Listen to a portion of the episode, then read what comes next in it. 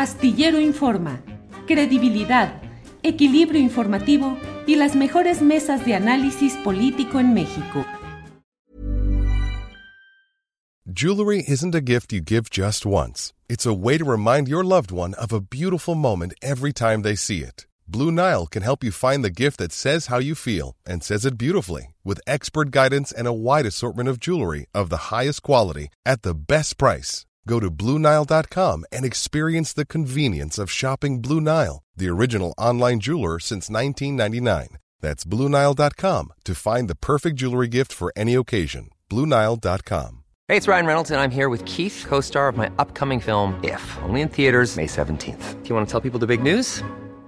All right, I'll do it. Sign up now and you'll get unlimited for $15 a month in six months of Paramount Plus Essential Plan on us. Mintmobile.com slash switch. Upfront payment of $45 equivalent to $15 per month. Unlimited over 40 gigabytes per month. Face lower speeds. Videos at 480p. Active Mint customers by 531.24 get six months of Paramount Plus Essential Plan. Auto renews after six months. Offer ends May 31st, 2024. Separate Paramount Plus registration required. Terms and conditions apply if rated PG.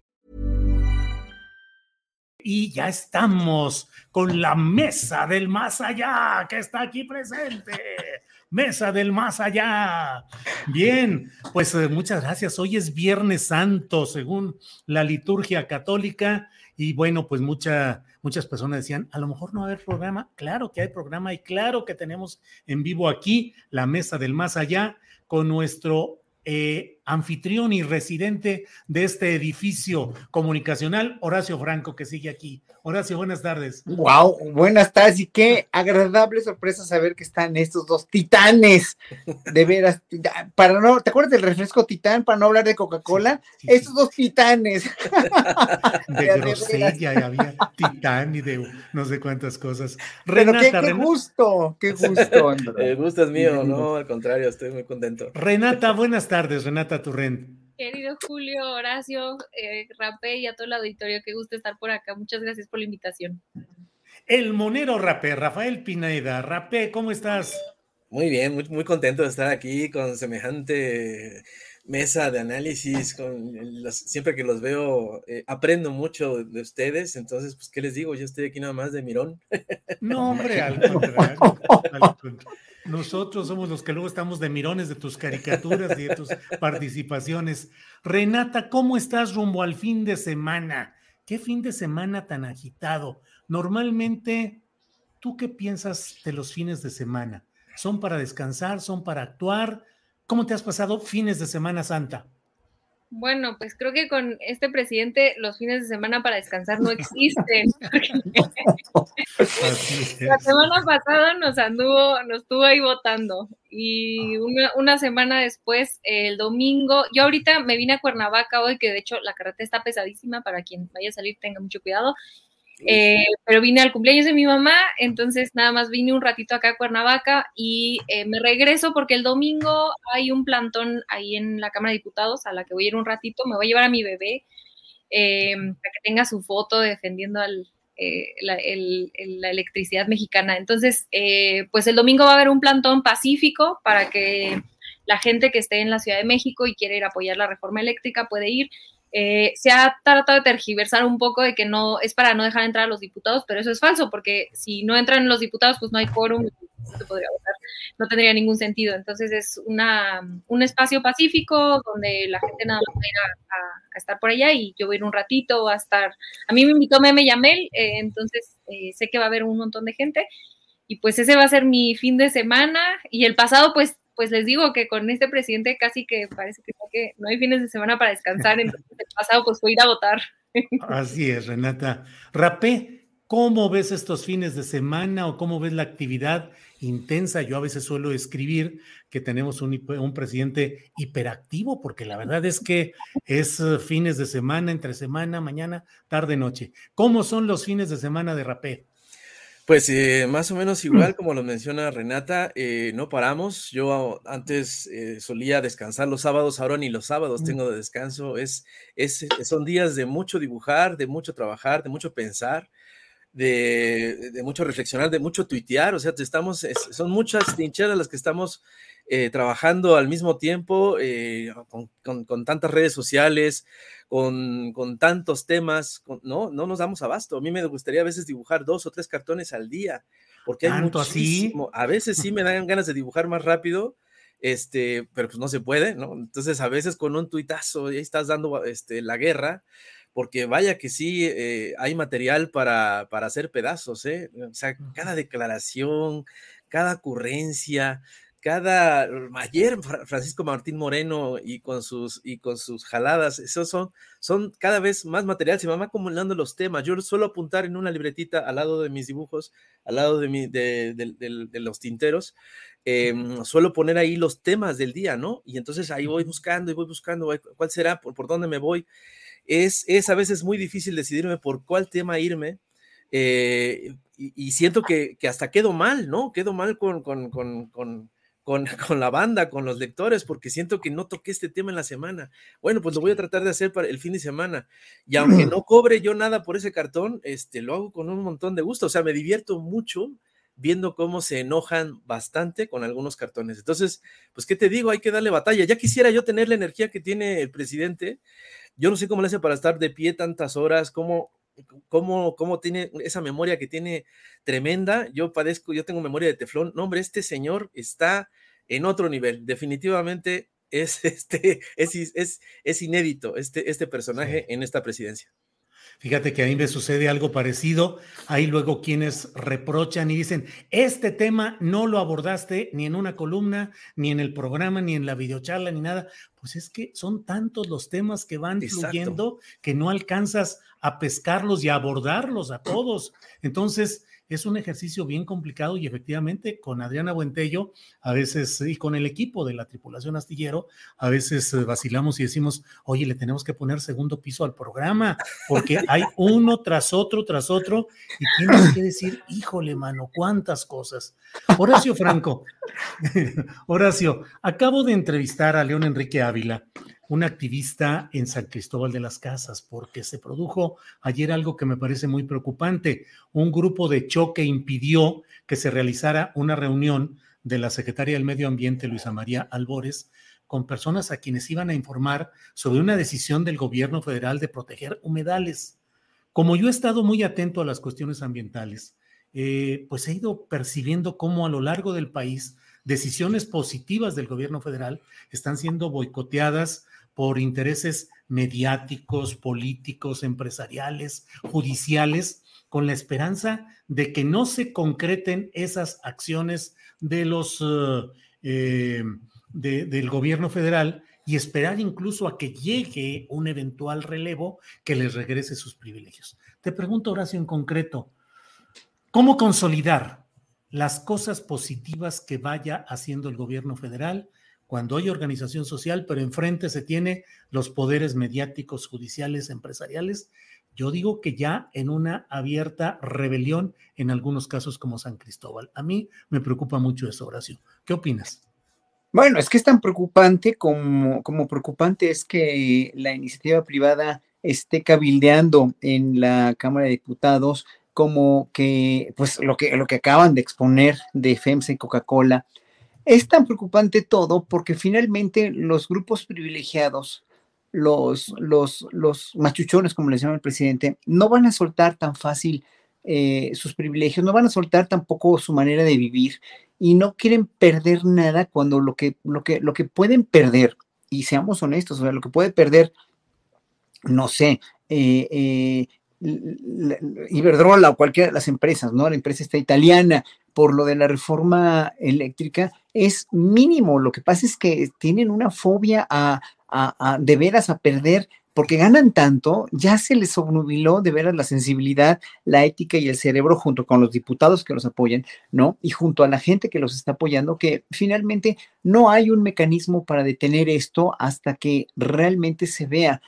y, bueno, diríamos, mano dura del gobierno, pues no, porque el gobierno no quiere ser dictatorial, no, no, esa no es la solución, una mano dura ya no es la solución en este, en este planeta y menos en este país ahorita, ¿no? Porque, porque si vemos, AMLO no tiene mano dura, es una mano conciliadora, pero no lo quieren escuchar. Este, este, esta cuestión de la, de la, del boicot a este, a este acto de la secretaria Arbores es finalmente un recurrir a, este, a, saltos desesperados, a mordidas desesperadas, a, a, puñaladas desesperadas de que no, no pueden ya tener esos privilegios, no pueden seguir con sus monopolios. Y sí es preocupante, pero pues ahora sí que van a tener que recurrir simplemente a, hacer lo que se tiene que hacer y a decir la ley está así y punto, ¿no? Y, bueno, pues eh, eh, yo creo que en ese sentido eh, lo que más convendría es dialogar, es tratar de establecer un diálogo, entablar diálogos, pero pues sería a veces como lo vemos en la cuestión de la, mm, reforma eléctrica, son diálogos de sordos, pues porque ellos tienen su verdad, defienden su verdad a ultranza y, saben muy bien, lo, malo es que saben que están, el, el, gobierno está actuando en lo cierto, el gobierno tiene planes certeros, tiene, yo creo que tiene en verdad un montón de, cuestiones positivas que están tratando de cambiar y que no van a, este a, no van a ceder. Entonces ahí yo creo que la única, la el único remedio es que haya finalmente no mano dura, pero sí una firmeza del gobierno en decir esto se va a hacer, así se va a conservar, etcétera. Porque fíjate, con el tren Maya los acusan de que no conservan el medio ambiente y con esto están en contra, dices, bueno, no es posible, pues, ¿no? O sea, están eh, las, las cuestiones de la ciudad civil quienes están en contra del gobierno están rayando ya en debrayes muy, verdaderamente muy enfermizos. Gracias, Horacio. Renata, eh, en procesos históricos en Latinoamérica, digamos que nos queda más cercana su historia, pues siempre se ha visto cómo el ascenso de los movimientos populares llegados al gobierno enfrentan estos eh, poderes que reaccionan en contra de ese ascenso popular y con frecuencia terminan recuperando el poder e incluso diría yo, cercenando el crecimiento democrático, el florecimiento popular que se dio, que lo ven crecer y de repente dicen, todo esto que fue un pensamiento distinto, una acción distinta, hay que eliminarlo. Eh, ¿Crees que estamos en riesgos parecidos a esto que describo, Renata? Uf, qué buena pregunta. Yo, yo creo que no, nunca tenemos que, dejar de ver hacia abajo la historia de Latinoamérica. Eh, da escalofríos de pensar en cómo, y, ahorita mismo lo estamos viendo en Perú, ¿no? No es que pasó una vez y, ya, sino es, es una constante y, creo que en México, eh, sobre todo la izquierda, siempre eh, nos hace falta estudiar más a la derecha y a las derechas latinoamericanas que se parecen muchísimo a la, a la de acá de México. Yo creo que eh, en este sexenio ha habido algunas cosas que nos pueden, no me atrevo a decir la palabra blindar, porque repito, creo que nunca se tiene que, eh, siempre tenemos que estar alertas a, esos, a, esas regresiones, eh, me atrevería a decir autoritarias, em, pero creo que hay algunos candados que pone el presidente. Ah, pongo el más sencillo y creo que el más obvio que acabamos de pasar, la revocación de mandato. Em, creo que se criticó muchísimo desde la derecha la revocación de mandato porque que fue organizada por el partido en, el poder, que no fue algo orgánico de la ciudadanía. Pero creo que el hecho de que hayamos como ciudadanía logrado eh, tener este, este proceso eh, democrático eh, como, un, como un ejercicio colectivo de democracia, de aprendizaje colectivo, nos puede ayudar a eh, que estas eh, derechas este, que dan luego escalofríos eh, no, no, no puedan llegar tan fácil. ¿no? Creo que para mí uno de los argumentos más importantes de por qué era importante realizar la revocación, a pesar de que el presidente López Obrador es, pues claramente no, no se iba a revocar su mandato, los números lo favorecen, es justamente que el día que sí necesitemos hacer uso de esto, y no solamente a nivel federal, porque hay que recordar que a nivel local, en, por lo menos en algunas constituciones hoy en día, se puede eh, activar la revocación de mandato, em, nos sirve como ciudadanía para decir, bueno, este, este instrumento lo tenemos listo en, cualquier momento. Y yo me venía, eh, hoy no sé, estuve pensando, es un proceso que nos hace pensar mucho, pero eh, cuando venía en la carretera pensaba, qué curiosa es la derecha que se la pasó diciendo, eh, y si se fijan, es, este nado sincronizado que decía, A mí sí me gusta el, eh, la revocación de mandato como, como instrumento, pero no me gusta cómo se realizó en esta ocasión porque hubo eh, los ciudadanos que estaban a favor, bueno, mis ciudadanos nos decían, ¿no? Decía, porque no estuvo hecha por los ciudadanos, sino por el poder.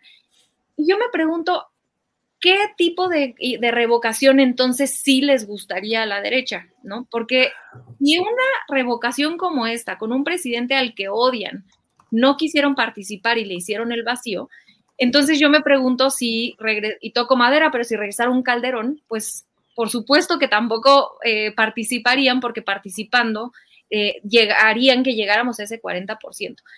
¿Qué quiero decir con todo esto? Que eh, ese grupo de oposición que se echa maroma y teatro para decir que esta revocación no le gusta, pero que sí son democráticos, en realidad es que lo que se la han pasado o lo que nos dicen implícitamente es, no me gusta este presidente, no me gusta eh, el poder popular, eh, no me gustan las mayorías de Morena, eh, hay acumulación de poder, es decir, ningún, ninguna acumulación de poder democrático les gusta.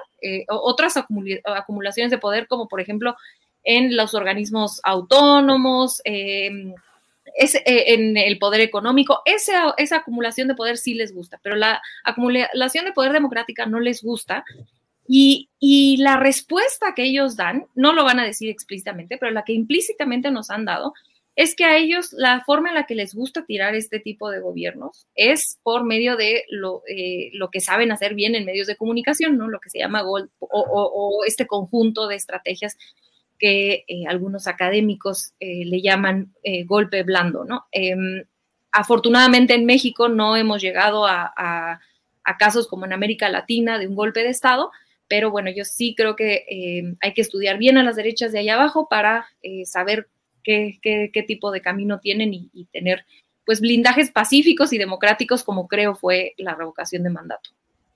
Gracias, Renata. Eh, Rapé, nos digo, supongo que te habrá tocado incluso esa serie de comentarios que luego se dan en las redes sociales donde hay quienes desde una posición adversa a las políticas del presidente López Obrador dicen, pero llegará el momento en que la historia te va a juzgar, vas a ser considerado en el paredón de la historia, tú tienes una responsabilidad en todo lo que está sucediendo y cuando llegue el momento vas a tener que responder, bla, bla, bla me pregunto yo, como si lo que estuviéramos viviendo no tuviera una serie de responsables históricos que son los que han llevado al país a lo que hoy se está viviendo y que pareciera que vivimos en una especie de paraíso político en la que en lo que todo estaba bien y de pronto se descompuso en tres años gracias a esos malvados cómplices que acabaríamos siendo pues algunos entre ellos se me hace que entre ellos los cuatro aquí presentes. ¿Cómo es el punto, Rafael? Pues es exactamente, se les olvida, eh, se les olvida el Fobaproa, se les olvida la desaparición de Luz y Fuerza, se les olvida Tlatlaya, se les olvidan una cantidad de cosas tremendas que han pasado en este país y que los responsables este, siguen ahí tan campantes y, y sobre todo y lo peor es que muy cínicos, dando declaraciones, dándose baños de pureza. Es, es verdaderamente lamentable eh, el, que se, eh, eh, se hicen y, se lancen en una bandera al vacío con, ese cinismo, eh, me parece totalmente absurdo. Fíjate que precisamente yo quiero eh, retomar lo que dice Renata, es, es, en verdad muy preocupante cómo, se maneja, cómo se mueve el péndulo de la, de la historia ¿no? en, América Latina. Eh, de la política, cómo, cómo da a pasear un lado y luego regresa de manera terriblemente peligrosa a la derecha, con mucho rencor, con mucho odio em, a tratar de, sepultar todo lo que democráticamente se logró. Esto, esto me parece que sí hay que, hay que tenerlo muy presente, precisamente para evitar que regrese un Calderón o que regrese un Peña Nieto o un Vicente Fox, imagínense nada más. Eh, creo que sí, sí, sí es algo que hay que, hay que trabajar, sí hay que cimentar muy bien las bases de, de, nuestra democracia, hay que, hay que, este ejercicio que sucedió el domingo pasado me parece fundamental, me parece ilógico que lo, que lo ataquen como lo han atacado los de la oposición, porque creo que sí es una de, los, de, los, de las mejores herramientas que se han logrado eh, después de muchísimos años. este, nosotros aquí cuatro eh, hemos, hemos sido testigos, bueno, Renata es muy joven, pero sí hemos sido testigos todos de, de lo que ha pasado en este país, hemos padecido las decisiones de, de, todos estos personajes y lo que, lo que tenemos que hacer y trabajar es ser muy creativos, ser, como, como bien señala Renata y el Fisgón, también lo, mi querido Fisgón lo dice este, continuamente, hay que estudiar mucho, hay que, hay que ser creativos y hay que, y hay que analizar muy bien las cosas, porque no podemos quedarnos de brazos cruzados y nada más sentados en nuestros escritorios. No, hay que trabajar y, sí, hay que trabajar casi todos los días, eh, 24 por 7, para, para, que no nos den la vuelta, para que no regrese la, la, la derecha, para que, para que entiendan eh, los de la oposición de que no todo es el poder económico porque esa es su lógica.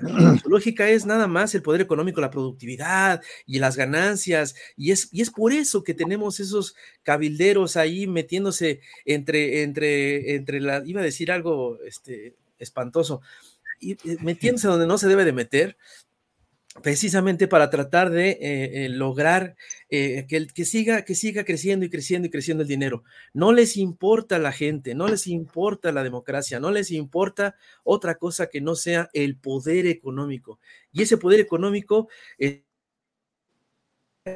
no solo en Italia y en España, que, este, están muy interesados en, nuestros cables eléctricos, no, están, este, eh, Estados Unidos está trabajando desde hace muchas décadas, en verdad, y, lo ha hecho en América Latina de manera este, pavorosa, está trabajando todo el tiempo para ver cómo, eh, eh colonizarnos eh, económicamente. Ya no va, no, no creo que nos quieran invadir, bueno, igual y sí, pero creo que su colonización está, está totalmente eh, encañonada con el sector económico y lo tienen, y lo tienen bastante, bastante bien fuerte, ¿eh?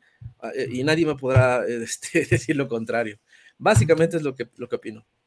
Gracias, Rapé. Horacio, eh, el episodio del asesor externo italiano del PRD parece ser el, la figura emblemática que muestra la condensación de esos poderes empresariales externos deseosos de influir en las decisiones que corresponderían a los mexicanos. Es probable que en términos legales no haya ningún impedimento y que un grupo pueda mm, tener una asesoría de un técnico que conozca muy bien las cosas, pero aquí pareciera que exhibió a un minúsculo grupo que es el que queda ahora del PRD, se enojan porque yo suelo decir PRD, LQQ, lo que queda del PRD, porque ya es una cosa chiquita, pero bueno, ahí están. Y más allá de lo que represente o no y de lo que valga en términos aritméticos el PRD, la presencia de ese asesor extranjero parece condensar pues esa presencia de intereses que desean definir el tema eléctrico. ¿Cómo viste el tema del asesor italiano que vino a México? Había una telenovela que era muchacha italiana viene a casarse o algo con, así. ¿no? Con Angélica María, se llamaba sí, Valeria sí. Donati, la, el personaje. Mira que te, tengo buena memoria, pues estaba yo chiquitito, mi mamá veía esa telenovela. Con, sí, me, me, acuerdo que era una, una, una sobrecargo de una aerolínea, ¿no? Muchacha ah, italiana, sí, Angélica María. ¿Qué, ¿Qué recuerdos? ¿Qué cosas le sacas a uno tú, Julio, de veras? ¿eh? Bueno, es que tenemos un amplio arcón de recuerdos ya, excepto Renata, que efectivamente es más joven, pero todos los demás tenemos mucho. ¿Cómo ves, pues, al asesor italiano que vino aquí a asesorar, a ayudar al PRD? Mira, atención un poco a lo que decía, lo que decía Rapé. Todo, todo, esto es una cuestión cíclica histórica, históricamente hablando. O sea, acordémonos que mientras vivíamos una dictadura, eh, pues entre derecha e izquierda, que era el PRI desde los 50, luego pasando por los 60 eh, eh, y luego ya declarándose francamente neoliberales, ¿no? Pero seguimos viviendo una dictadura donde las elecciones estaban totalmente amañadas, era una corrupción tremenda en el gobierno, nos hicieron apáticos, gracias a eso, a los ciudadanos, ¿no? Eh, por eso la revocación de mandato fue todo un éxito porque el pueblo, por primera vez, creo yo, mucho más que la consulta de los expresidentes, ¿no? De, de juzgarlos o no, el, pueblo perdió mucho la apatía en la que estábamos metidos. Cada vez hay más politización. El gran logro de la 4T va a ser la politización de, de una gran mayoría del pueblo, ¿no? Entonces, a partir de, este, de esta premisa que estoy diciendo, la cuestión histórica en México ha sido ha sido en verdad lamentable, pero, pero fue, fue de una eh, eh, obviamente más lamentable por la corrupción. Hoy por hoy, después de que ya tantos años hemos tenido un gobierno de, izquierda como el que tanto, tanto, tanta gente de izquierda anhelábamos, ¿no? Eh, obviamente, desde hace tantos años queremos un gobierno así, que estamos viendo realmente lo difícil que es deshacernos de todas estas cuestiones atávicas que estaban ya en nosotros de esta apatía y de esta falta de participación, etcétera, etcétera. Entonces, bueno, aquí voy con esto. Eh, la, cuestión con, compararnos con Europa, ¿no? Donde Europa, donde Europa tuvo durante muchos años, mientras nosotros la dictadura perfecta eh, tuvieron sistemas democráticos bastante funcionales a partir del 2001 y a partir de esta estigmatización de lo extranjero, es malo de los musulmanes, son peligrosos, son malos, y el neoliberalismo recalcitrante, que no llevó al mundo a nada bueno, ni lo está llevando, ni lo llevará, empezaron a irse a la derecha. Entonces, hoy por hoy Europa está cada vez más y más y más y más a la derecha, peligrosamente a la derecha, con estos, estos, estos controles neoliberales terribles, los resultados del el apoyo a la guerra entre ya saben quién y ya saben quién, o sea, no quiero meterme en eso porque te pueden desmonetizar. Y entonces, sí, sí, sí, mejor no digo nada, pero bueno, ya sabemos cómo se las gastan los gobiernos europeos. Entonces, hoy por hoy, los europeos están enquistados en esa derecha neoliberal que tampoco les está funcionando, porque ya vimos las medidas que quieren tomar tanto Macron como el presidente de España, como Pedro Sánchez, de, de, ya volver al Estado el control de, las, de los suministros eléctricos y de los suministros fundamentales. Está viendo que no está funcionando el neoliberalismo para nada. Pero entonces, en México, que tenemos un presidente que paz como cohete, porque trae un cohete en la cola el presidente, ¿no? Y perdón la expresión, pero es una expresión muy vieja, ¿no? Quiere en un momento dado revolucionar esto y hacer que la energía eléctrica esté controlada y dominada por el Estado. Además, con una concesión importantísima a las, a las empresas privadas y además, no olvidando que tenemos un tratado de libre comercio, o sea, todos estos fantasmas que se hace la oposición totalmente eh, eh, estulta, por no decirlo de otra manera, esta, esta opinión que, que, tratan de decir que el que, que, bueno, en primer lugar, las estupideces que, dicen los, los, de Frena, por ejemplo, que nos va a llevar a Venezuela o que la dictadura castrista, etcétera, eso ya ni, ni, ni a lugar, como dicen los abogados, no, no, no, no, no, no, no tiene lugar.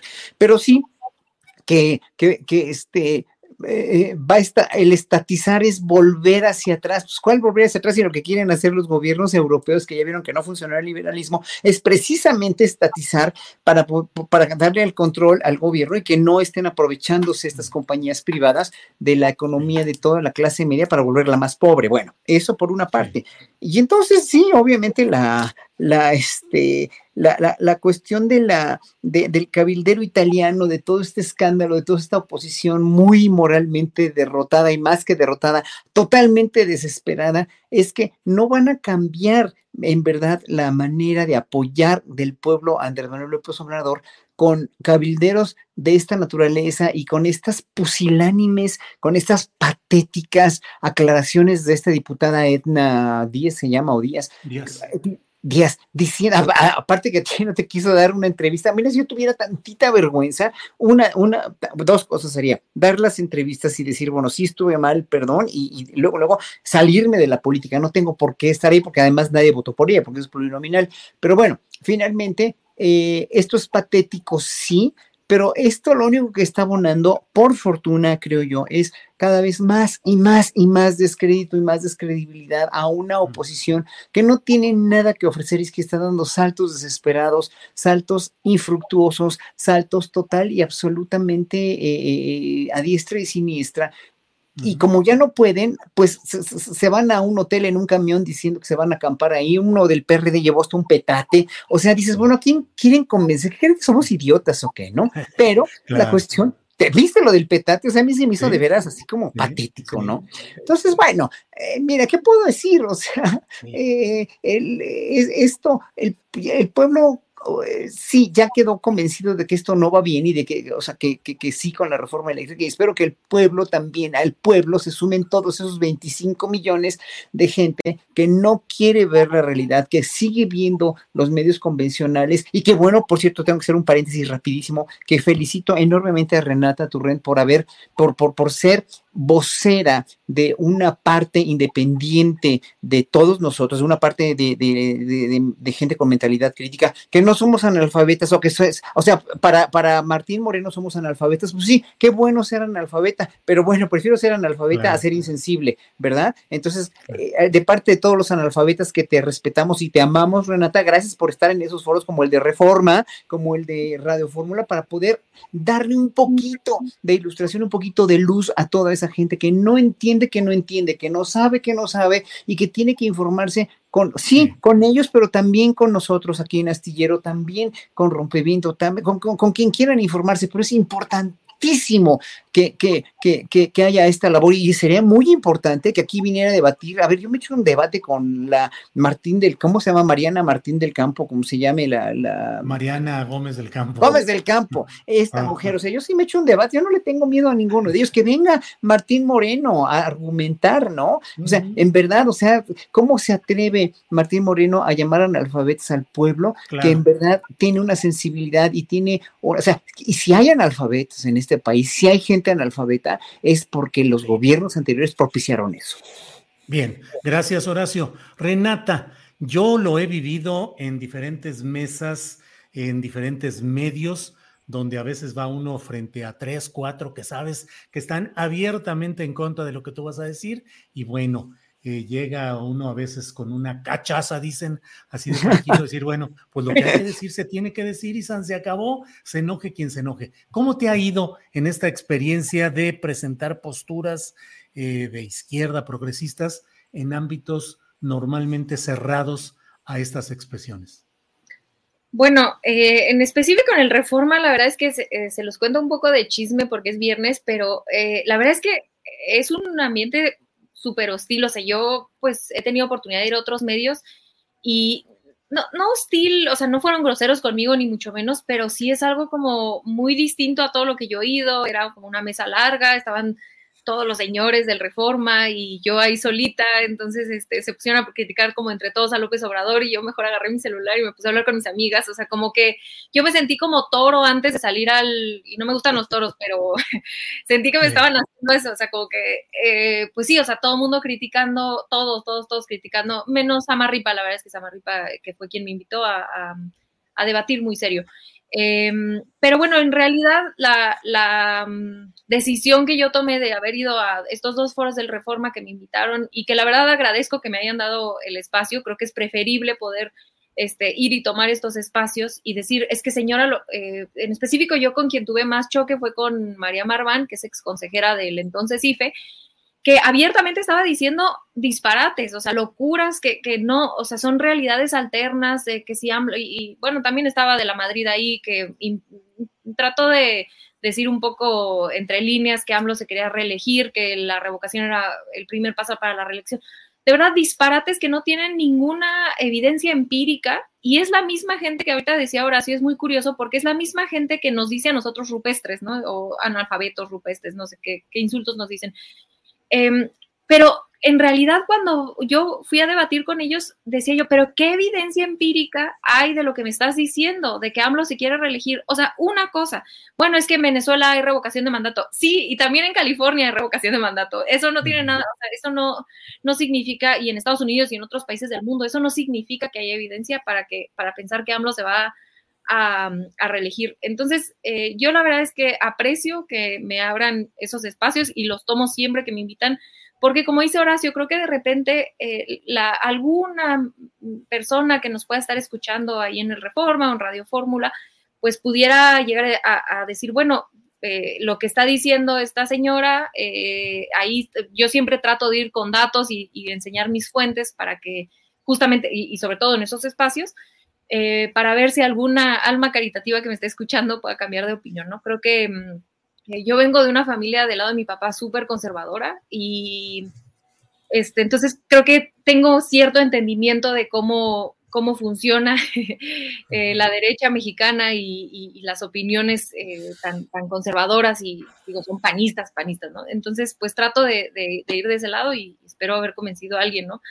Este, que Renata, ya que estamos en esos secretos de, o esas uh, pláticas de viernes que al cabo que nadie se entera, pues sí, parte incluso del encono que yo veo de algunos segmentos de derecha contra ti, es justamente por esas uh, relaciones familiares que en algunos casos se sienten eh, mal correspondidas porque tú tienes un pensamiento distinto.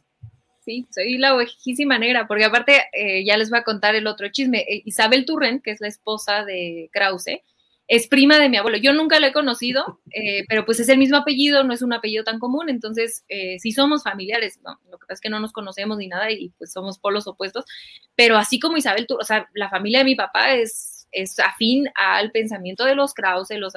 Entonces a mí pues no, ni me discuten, ni me hablan, ni mucho menos, pero, pero por lo menos tengo como un poco de entendimiento. Yo crecí en, esas, en esos espacios escuchando eso, ¿no? toda mi vida, entonces...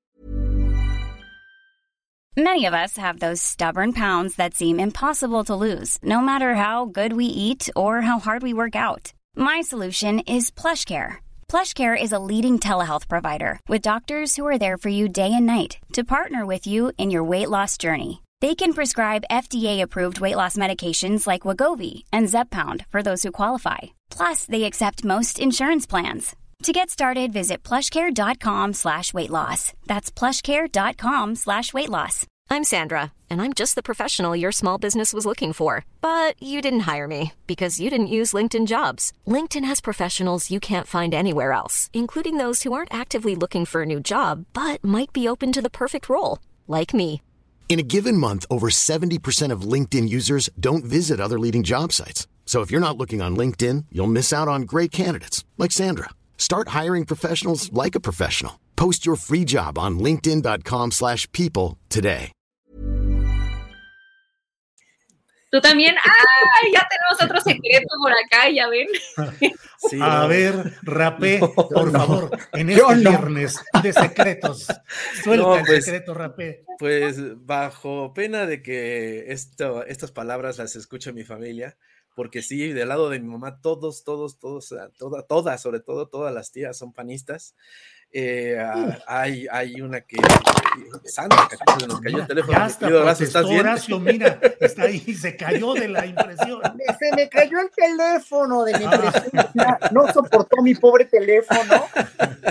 Porque yo tengo mucha familia política que sí son, son de derecha, pero ya, o sea, oír de ti eso, híjole, qué, qué, no, fuerte, no, ¿verdad? No, yo, yo, yo sí me, me, autodesterré solito desde los 15 años, por eso siempre busqué la manera de, de salirme de plano de casa, porque del lado de, de, de, mi mamá, panistas, toda la familia, no había alguien que se salvara, y de parte de mi papá, todos priistas. Entonces era, era, era imposible aprender nada. Yo recuerdo este, cómo nos peleábamos por los canales de televisión y me acuerdo muy bien que incluso eh, había, si se acuerdan, no, Renata no, porque te juro que estabas muy chiquita, pero había muy poquitos espacios o foros de discusión en la televisión. Pues había, estaba el programa de Ricardo Rocha eh, en la noche y me acuerdo muy bien que, que cuando sucedió la, la, matanza de Aguas Blancas, yo, yo necesitaba saber qué estaba pasando y, hubo una discusión en casa de que no, no, no, no, no, ¿para qué vamos a ver eso? Eso nada más nos pone de malas y este, vamos a poner mejor Friends. Les juro que esa fue, esa fue la noche que decidí irme, irme lejos, muy lejos, y, fue que se logró materializar cuando ya me vine a vivir aquí a México y, y yo formarme solito, porque no, no, no, no se puede a veces con la familia, con algunas amistades también, este, eh, nos distanciamos eh, amigos de la infancia porque se volvieron eh, priistas y trabajaron con, con los gobiernos de, del PRI en Veracruz. Y no, no, de plano fue, yo, yo, yo decidí mejor hacer mi propia familia y, hacerme de propios amigos con los que he aprendido. Los chamucos por eso se convirtieron en mi familia. Eh, vaya, adopté a todos los moneros este, como mis hermanos o tíos o abuelitos este, y papás sustitutos. Y, afortunadamente he conocido a, gente muy valiosa con la cual he caminado a lo largo de estos 20 años como ustedes, o sea, eh, y la familia va creciendo, va creciendo y cada vez es mucho, mucho más eh, confortable, eh, una recompensa de la vida, poder, poder crecer por lo menos de los 20 para acá con gente muy valiosa con la cual este, he, podido trabajar. Ahora, Rapé, ya casi estamos como en diván de psiquiatra, pero aquí te pregunto, ¿cómo prende y cómo florece, cómo se define un pensamiento de izquierda en un entorno tan conservador? ¿De dónde, en qué momento el paciente rapé nos dice en qué momento dijo yo soy distinto, soy progresista, soy de izquierda. Fíjate nada más, y, ahí te va, es, un, es, un, es algo que algún día escribiré y, lo dibujaré, pero hubo un momento histórico en mi vida en el que decidí irme contra los que pierden. Y ese fue el momento en el que, en el que pues, mi papá se separaron, mi papá era el que tenía el, poder económico, y mi mamá no. Entonces, eh, y fíjate, me acuerdo muy bien cuando me dijeron, ¿con quién te vas? Y yo mi papá, yo te voy a comprar todos los juguetes del mundo y te voy a, comprar lo que quieras y no sé qué. Entonces yo volteé a ver a mi mamá y mi mamá no me ofreció nada. Y agarré y dije, me voy con mi mamá. Y así o sea, irte con los que pierden. con los que pierden, con los, que, simplemente ir, ir, con los que con los que no tienen miedo de perder, con vaya, me hice me hice fan de las causas perdidas. Desde muy chiquito, eh, con los amigos, con los cuates, con, ¿sabes? Eh, básicamente creo que, ay, la indignación, por supuesto, me indignaba y me, preguntaba, bueno, ¿por qué este caramba es así esto de injusto? Esa es otra cosa que me, sucedió desde muy chico. me, em, empecé a entender qué, qué, se puede hacer con la indignación. Y eso fue recurrente, ¿no? Y, lo, y lo, más importante de todo fue la necesidad de aprender, porque todo, todo el tiempo eran dudas de todo. ¿Por qué está sucediendo esto? ¿Por qué estamos así? Y entonces era rascar, rascar, rascar, rascar.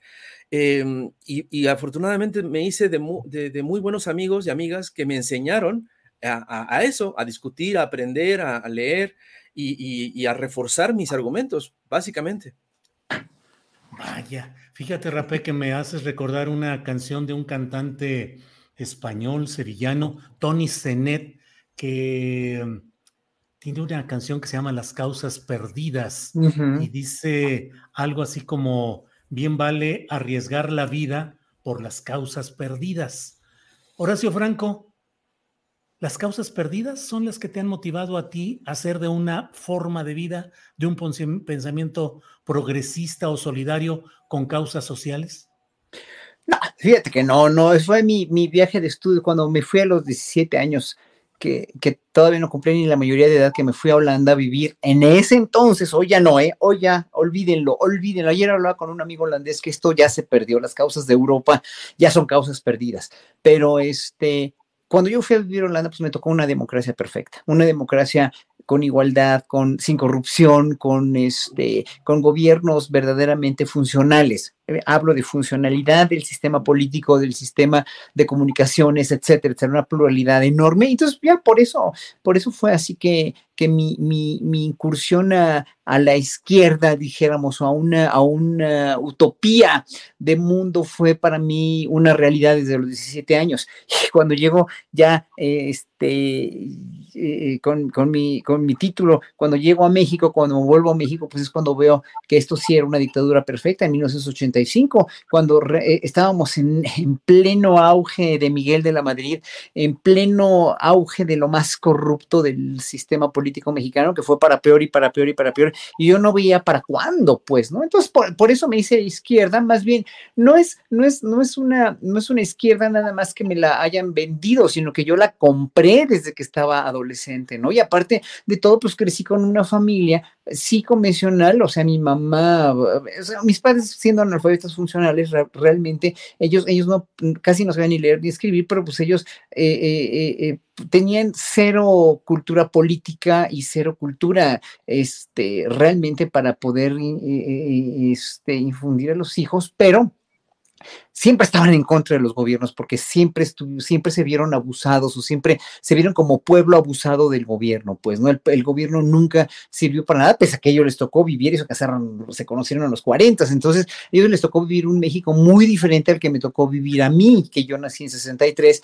y a mí me tocó el primer presidente que, del que tengo memoria, digo, me tocó López Mateos un poquito, pero fue Díaz Ordaz, o sea que ya de, de entonces para acá, ¿no? Echeverría López Portillo de la Madrid, Salinas, etcétera, etcétera, pues ha sido todo un desastre, ¿no? Entonces, para ellos, todavía, ellos desconfiaban mucho de los gobiernos, ¿no? Entonces, no, no tenían indoctrinación política y mi mamá decía, no voten por el PRI porque eso se roban las elecciones, voten por el PAN y bueno, obviamente yo ni sabía, ¿no? Cuando era yo chiquito, pero pues después me fui dando cuenta que la derecha en ninguna parte del mundo nunca ha sido una solución para poder abonar al futuro promisorio del pueblo, de los pueblos en general. Todos los gobiernos pueden robar, sí, todos los gobiernos pueden saquear, sí, todos los gobiernos, o muchos pueden ser colonialistas y otros de, eh, pueden ser entreguistas también, pero en un momento dado la derecha no conduce a nada bueno, en verdad.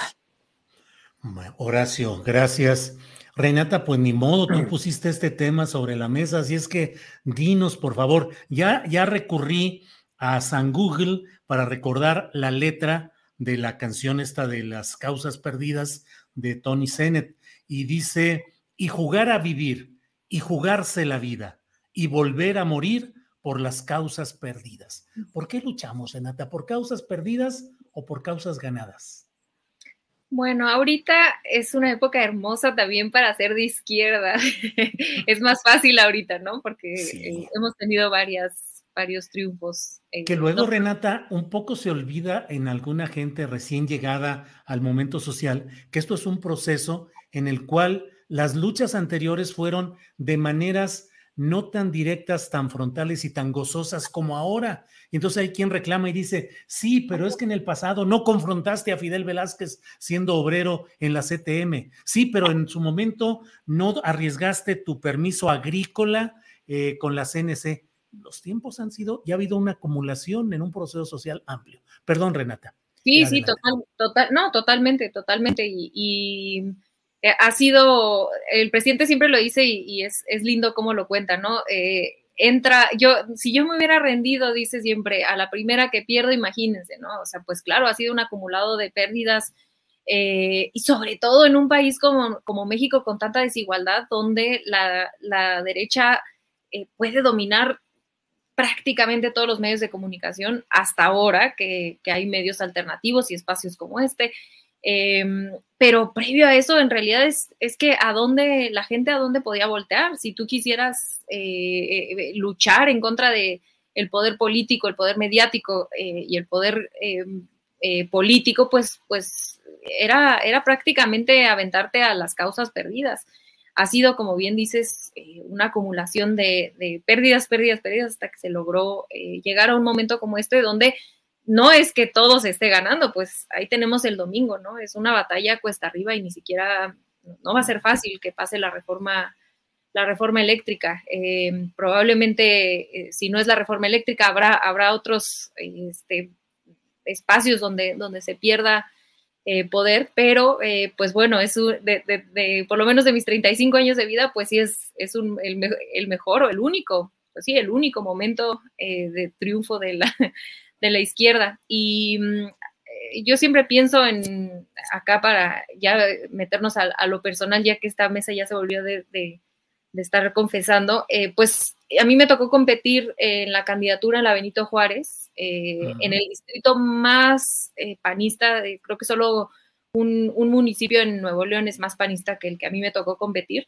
y nos arrasaron, ¿no? O sea, nos arrasaron, no teníamos nada, bueno, hagan de cuenta el 7-0 que nos metió, el 7-1 que nos metió Chile en el Mundial. O sea, era, es, ahí una tierra totalmente adversa a, cualquier idea de izquierda. Entonces, en el independientemente de que ahorita a nivel nacional eh, pues se hayan tenido varios triunfos de la izquierda, pues existe todavía eh, mucho, mucho, mucho camino por recorrer en muchas partes de, nuestro país y, pues habrá que seguir luchando y habrá ida y vuelta y pues ni modo. Y acá me preguntaban, para que no digan que no contestamos, me preguntaron en el chat, ya les contesté, pero esa pregunta que por qué yo no quiero contestar, de por qué me volví de izquierda, ya ahí más o menos contesté rápido porque no hay muchos caracteres, pero pues para mí yo creo que el feminismo fue lo que me, me formó para, para acá, ¿no? No se puede ser feminista y ser de derecha. Entonces creo que eso, eso fundamentalmente eso. La familia de mi mamá no es, no es de derecha, mi mamá es este, no, no, no estaba muy politizada y ahora, bueno, ve a Julio Astillero, ve a Momentum, solo se la pasa viendo por medios alternativos. Entonces, creo que esas son las mentes eh, a las que todavía podemos llegar y, disculpen que regrese al bloque anterior, pero esas son las mentes a las que podemos llegar todavía.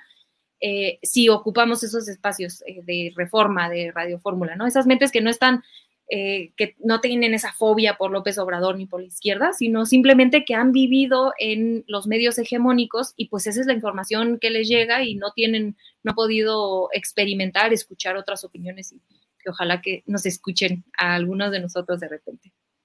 Gracias, Renata. Renata y Rapé, en este programa, en cierto momento, del cual nos faltan ya como unos cinco minutos, tengo que cortar eh, porque eso es lo que se repite en Canal 22 y luego seguimos nosotros aquí. Así es que cuando vean que me pongo así como Hulk, de que ya hay que cortar o de que alguna cosa así por encima, es porque ya estamos en ese tiempo del Canal 22. Rapé, Doc, perdón. Un paréntesis rápido. Sí. que pongan likes, faltan muchos likes. Tenemos un récord de 8 mil eh, videntes ahorita aquí en, en, YouTube. Pónganle likes, porfa, porque ayuda mucho al canal. Por favor. así es, muchas gracias, qué bueno que lo recuerdas. Así es.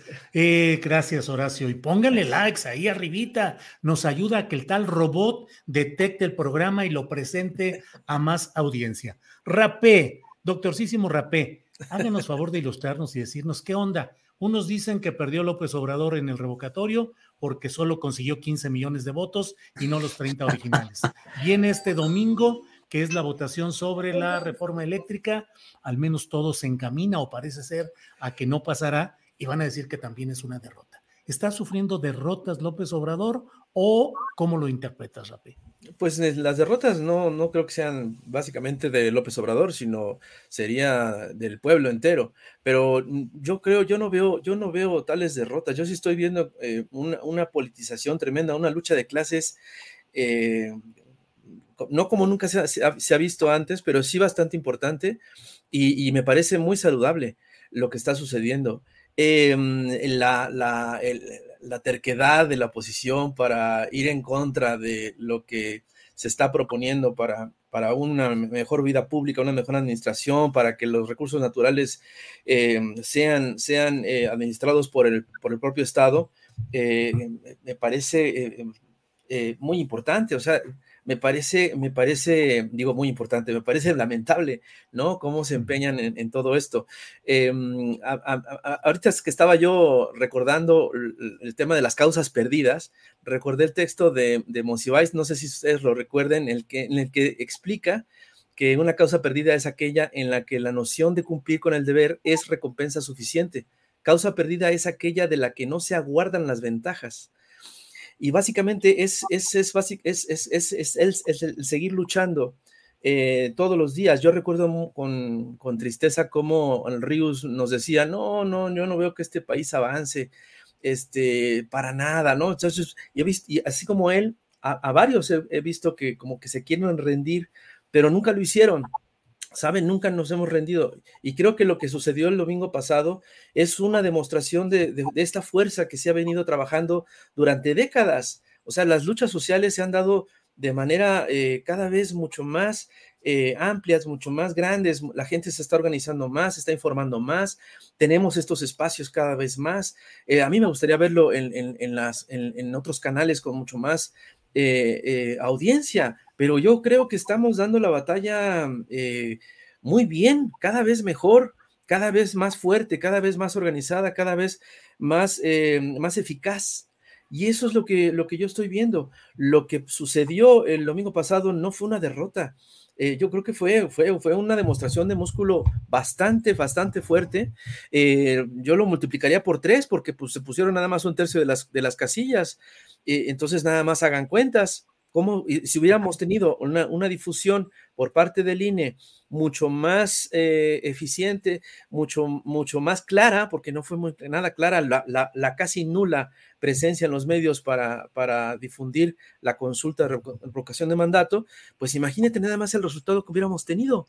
O sea, realmente sí, sí es muy, muy importante el logro que se, que se alcanzó y, bueno, el, la fuerza que está teniendo, esta exigencia a los diputados para que este domingo voten a favor de la reforma eléctrica, ah, yo la veo también bastante fuerte y bastante organizada. O sea, el, hecho lamentable de que toda esta eh, oposición eh, se, esmere en, eh, en, decir y gritar y, la llamarada del petate, de, ir a personarse y, pernoctar ahí el fin de semana en la Cámara, me parece de lo más chistoso y, patético al mismo tiempo. Yo creo que lo que hizo, por ejemplo, el diputado Carlos Aiza, este, me parece loable, me parece aplaudible. Eh, yo creo que mm, tenemos, tenemos cada vez mucho más fuertes batallas. Esto es lo que, lo que puedo concluir. Cada vez vamos mejor. Bueno, pues eh, el maestro y doctor Rapé ha tenido además el extraordinario mérito de ser muy puntual en el tiempo, porque justamente ha llegado el momento de despedir esa transmisión de Canal 22. Les decimos gracias a Canal 22, gracias, aquí seguimos en la mesa del más allá. Y pasamos ahora a que nos quedamos con nuestro canal de YouTube. Y bueno, Horacio, eh, pues llega el momento de los eh, postrecitos, lo que desees agregar, por favor, antes de que pasemos luego a las recomendaciones de fin de semana de este viernes. Horacio, postre, lo que desees agregar, por favor. Pues mira, se ha dicho mucho, o sea, digo, hemos abarcado revocación de mandato. ¿Qué, capacidad de síntesis? Eh? Aquí, de veras, muy padre. Revocación de mandato, este, bueno, hasta la Coca-Cola y hasta los titanes fueron a, ya vinieron a esta mesa. Mira. Y ya te felicitaron por recordar el nombre de la actriz de, del personaje de, de la aeromoza Valeria, Valeria Donati, yo me acuerdo de veras qué, qué, qué, historias de veras tan, qué historias, qué historias. y fíjate que, bueno, voy a esto nada más, ¿no? Eh, una reflexión así tremenda, tremenda porque creo que sí es tremendo que vivimos en México los últimos 40 o 50 años una enorme chatarrización de nosotros mismos. Y siempre lo digo, pero nunca lo dejo de, de, variar de, de, de, enfoques, de puntos de vista, ¿no? De la chatarrización de la comida, de la educación de nosotros mismos, del pueblo mexicano como tal, y que, eh, por ejemplo, aquí viendo un, señor, Gonzalo Villarreal, que digo, me merece todo el respeto, que opine y todo, por ejemplo, cuando estaba ahorita Rapé diciendo que, vamos mejor y, y, dice, y la inseguridad ya mejoró. O sea, a ver, señores, nos dejaron un país devastado, nos dejaron un país desolado, destruido, con, con una obra pública inconclusa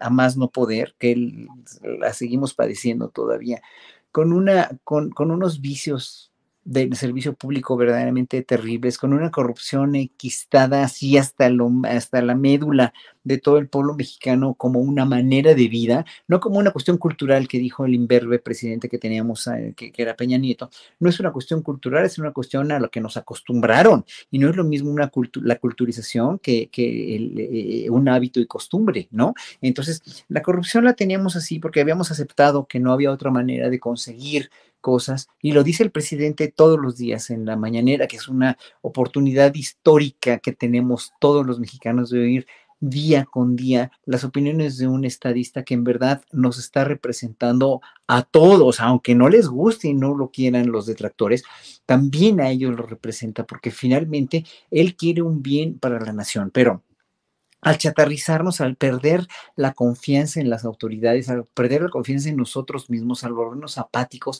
nos hicieron un pueblo verdaderamente muy difícil de, de, controlar. Y aparte a la gente que más necesidad tenía de que la controlaran, que era precisamente la gente que está en el narco, la gente que no tiene perspectivas ni, expectativas de vida y que no se le vino otra cosa a la mente y a, la, y a la, en las oportunidades de vida más que para salir adelante y poder comer, dedicarte a esto y dedicarte a, al crimen, ¿no? Y, y, para sobrevivir y aparte venderte una cultura aspiracional del narco, cultura aspiracional de la vida en Estados Unidos, que en verdad no tienen nada que ver. Cada vez, en verdad, cada vez me doy más cuenta de que eh, eh, de veras en México tenemos un tesoro enorme de, no nada más de los valores, ¿eh? porque el presidente habla de los valores y no estoy hablando de valores ni morales, ni, no, son valores más bien de una manera ética de vivir, de una manera eh, congruente de vivir, ¿no? Que, que podemos compararnos con muchos pueblos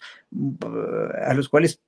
hasta admiramos, ¿no? Como los europeos, donde finalmente tienen una manera o tenían una manera más democrática de vivir. Nosotros sí queremos esa democracia, sí podemos tener esa democracia. Y por eso hoy por hoy hay hordas enteras, y eso lo deben saber todos, hordas enteras de norteamericanos y de europeos que ya no aguantan vivir en sus países, se quieren venir a vivir a México, ¿eh? En verdad, ahorita México es un hitazo para la gente que viene, que puede gentrificar todo el país, obviamente lo van a gentrificar, pero que no están de acuerdo con eso, ¿no? Entonces, voy a esto, mi, única reflexión, porque no quiero mezclar temas, es que en verdad México tiene una esperanza con un presidente como el que tenemos de salir adelante y no es la inseguridad, nada más el problema que se tiene que resolver y no lo va a resolver un gobierno, lo vamos a resolver todos poco a poco, pero con un plazo largo. Nosotros queremos que cada sexenio se renueve el país porque hemos estado acostumbrados a eso, dice que se renueva y dice que le ponen punto final al sexenio anterior.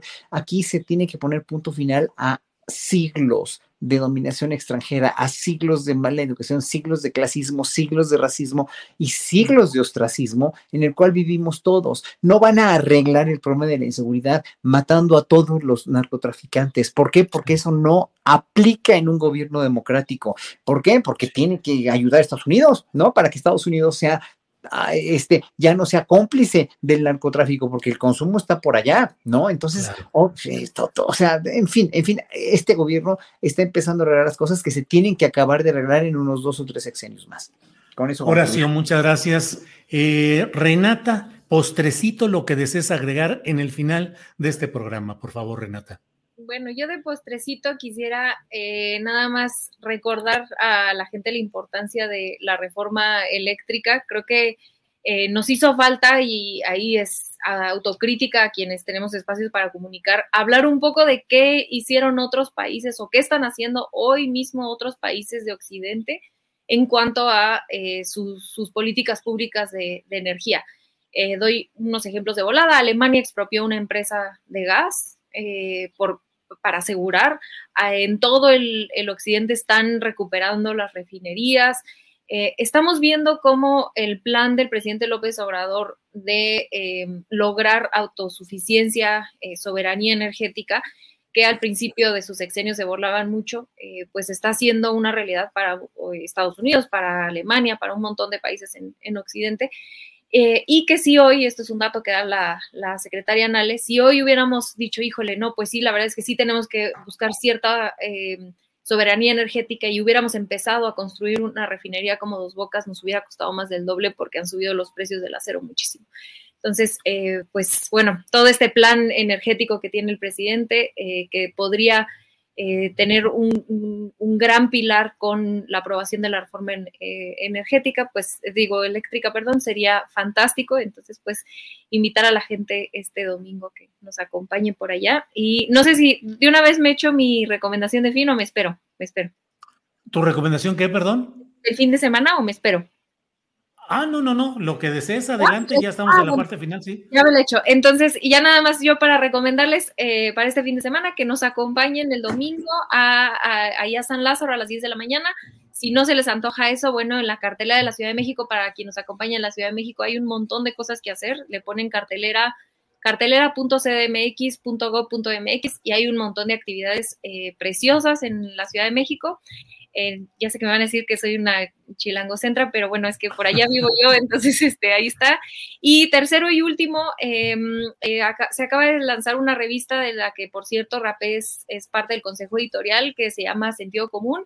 Es sobre la reforma eléctrica toda completa, escribe la doctora Sheinbaum, Pedro Miguel, eh, un Violeta Núñez sobre litio, vale muchísimo la pena, entonces si están ahí en casa, pues que la lean Sentido Común eh, revista sentido común mx.com y ahí la pueden bajar gratuito, de manera gratuita.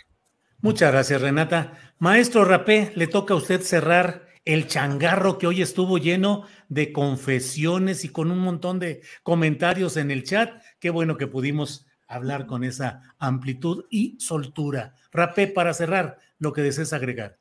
Pues, ¿qué les digo? Ya me ganó Renata. Yo también ya tenía abierto aquí mi PDF para contarles de la, nueva revista que acaba de ver la luz. Es un proyecto maravilloso, este, al que le estamos echando mucho cariño, muchas ganas, mucho eh, este, entusiasmo, porque es un, es un ejercicio que ya veníamos medio imaginando hacía años de, de, de, tener otro espacio de, reflexión, o sea, no nada más de caricatura, sino de, ensayo periodístico y todo esto.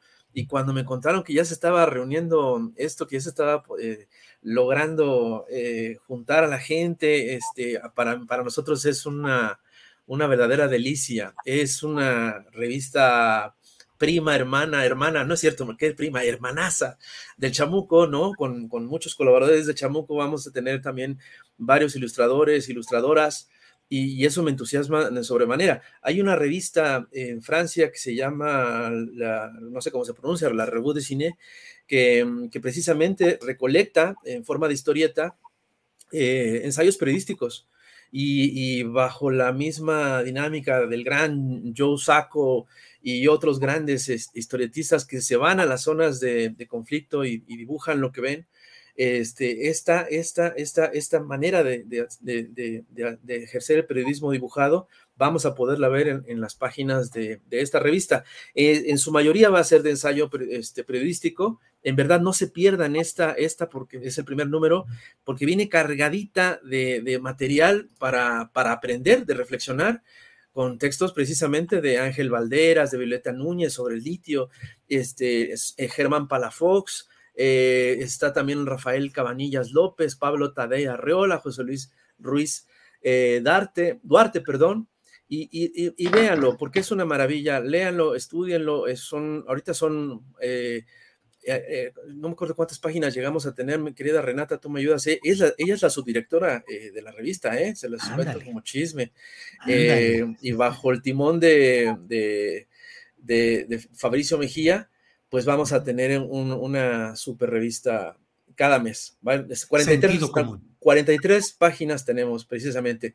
Y al final hay un postrecito muy, muy rico, que es lo que les digo, que es una historieta dibujada por el gran maestro Augusto Mora sobre el texto el de Ángel Valdera. Se lo recomiendo muchísimo. La verdad, es, es nuestro bebé y espero que les guste. Te piden, te piden ahí el, el, vínculo, el público está pidiendo el vínculo. Ahorita, porfa. Se los pongo ahorita mismo. Gracias. Se los pone precisamente. Bueno, pues muchas gracias a los tres por este Viernes Santo de confesiones, reflexiones y gran camaradería que les agradezco. Renata, gracias y buenas tardes. Gracias a ti, querido Julio, Horacio, querido eh, Rapé. Es un placer, un privilegio enorme estar con ustedes, eh, pero sobre todo, no es porque los haga menos, pero por supuesto, sobre todo con la audiencia que, que está muy atenta y, y pues los queremos mucho. Muchas gracias por escucharnos. Gracias, Renata Rapé. Gracias y buenas tardes. Mi querido Julio, siempre es un honor eh, poder eh, platicar contigo. Renata, querida, en verdad, cada vez que te conozco, te admiro más. Mi querido Horacio, yo soy tu fan desde hace muchos años. En verdad, este, tengo discos ahí, te escucho. Soy fan de la música clásica para trabajar, paso horas. Entonces, es un honor caminar contigo en este país. No, pues lo mismo digo, maestro, toda la admiración que tú me, de veras que me suscitas es impresionante y la capacidad de asombro que siempre tengo para tus geniales ideas creativas y también para la maestría con la que esta joven preciosa maneja sus ideas y maneja su sensibilidad. Eres un ejemplo, Renata, de sensibilidad, de sensatez, de cordura y de, de veras, eh, eres una persona tan correcta que en verdad cualquiera que te eche mierda, en verdad no tiene la mínima razón de ser, porque eres verdaderamente un encanto. Gracias a los tres. Planning for your next trip? Elevate your travel style with Quince. Quince has all the jet setting essentials you'll want for your next getaway, like European linen, premium luggage options, buttery soft Italian leather bags, and so much more and is all priced at 50 to 80% less than similar brands. Plus, Quince only works with factories that use safe and ethical manufacturing practices. Pack your bags with high-quality essentials you'll be wearing for vacations to come with Quince. Go to quince.com/pack for free shipping and 365-day returns. ¿Te preocupas por tu familia? Entonces, ¿por qué darles solo huevos ordinarios cuando pueden disfrutar de lo mejor? Eggland's Best, los únicos huevos con ese delicioso sabor fresco de granja, además de la mejor nutrición, como 6 veces más vitamina D, 10 veces más vitamina E y 25% menos de grasa saturada que los huevos regulares, además de muchos otros nutrientes importantes. Así que, dales los mejores huevos. Eggland's Best, mejor sabor, mejor nutrición, mejores huevos. Para que te enteres del próximo noticiero, suscríbete y dale follow en Apple, Spotify, Amazon Music, Google o donde sea que escuches podcast. Te invitamos a visitar nuestra página julioastillero.com.